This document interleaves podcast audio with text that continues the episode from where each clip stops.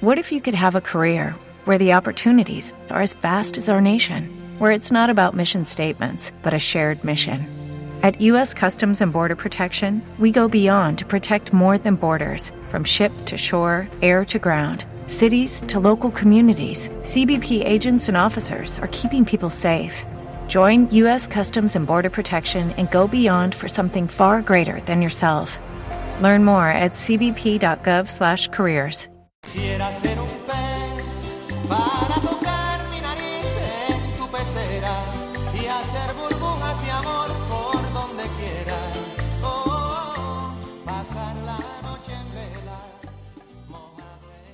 en el mundo ya se consume más pescado que procede de la acuicultura que pescado capturado.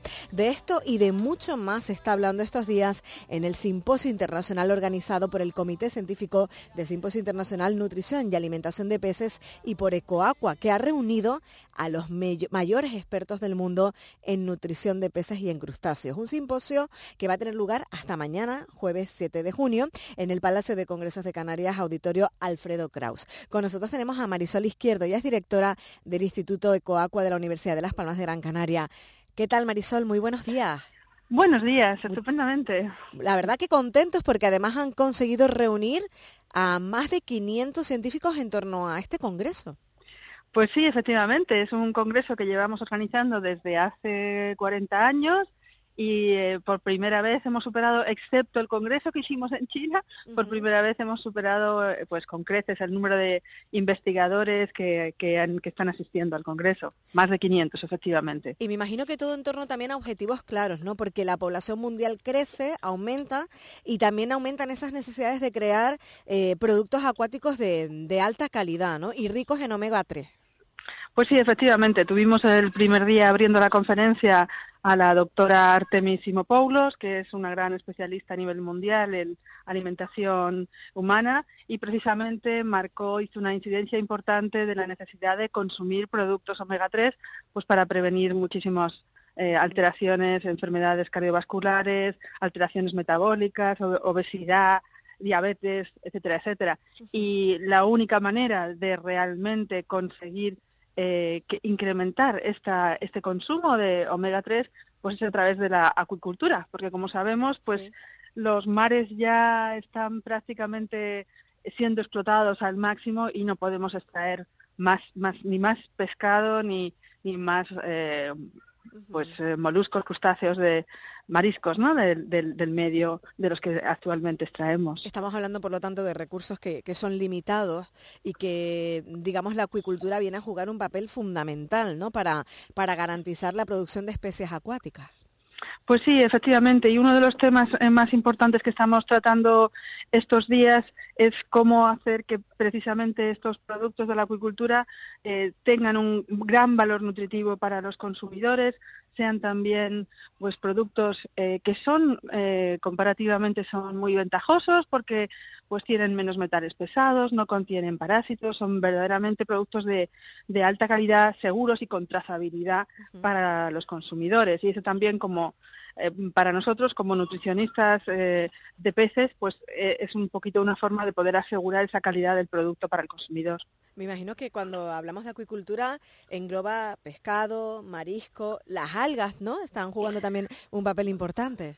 Por supuesto, las algas, como son la base de la cadena trófica, son tremendamente importantes. Es precisamente en las algas, tanto las microalgas como las macroalgas, donde se sintetizan estos famosos omega 3 de cadena larga que son tan buenos para la salud humana. Y bueno, por eso también eh, tenemos dentro del Congreso ese objetivo de incrementar la producción de estos de estas plantas para mm, precisamente, bueno, bien alimentación humana directamente o alimentar a, a los peces, a, a los crustáceos, a ot- otro tipo de organismos, sí.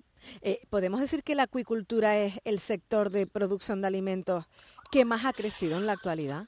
Efectivamente, durante ya los últimos 10-15 años, aunque puesto que seguimos que la población mundial sigue incrementando, hay un cierto incremento de la producción de alimento, pero claro, la- el, alimento terrestre pues tiene una serie de constricciones con respecto al suelo, con respecto al agua, el cambio climático, etcétera, etcétera, por lo cual realmente lo que está creciendo más rápido es la producción de alimento en el agua y en el mar me refiero.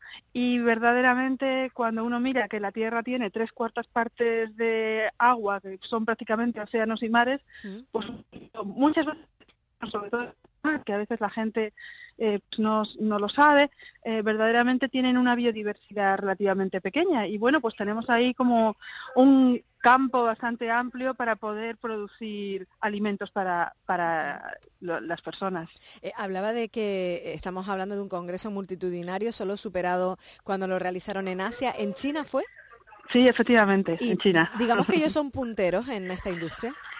Bueno, pues eh, China efectivamente eh, es ahora mismo el, mayor productor de productos acuáticos del mundo, del mayor productor de acuicultura, y de hecho, eh, al revés de lo que sucede en el resto del mundo, pues cuatro de cada, perdón, tres de cada cuatro productos acuáticos que se consumen en China vienen de la acuicultura. Sin embargo, a nivel científico, hoy en día ya están eh, avanzando muchísimo, es increíble el avance tecnológico que han hecho en los últimos años, pero eh, bueno, eh, tradicionalmente, tanto Europa sobre todo, pero también Estados Unidos, en, la, en, cuanto a la parte científica, ha estado siempre a la cabeza y ahí seguimos, ahí seguimos, ahí seguimos. Muy bien. ¿Y qué, qué papel representa Canarias en esta industria? Bueno, en cuanto a la parte industrial, Canarias está desarrollando ahora un producto de acuicultura importante.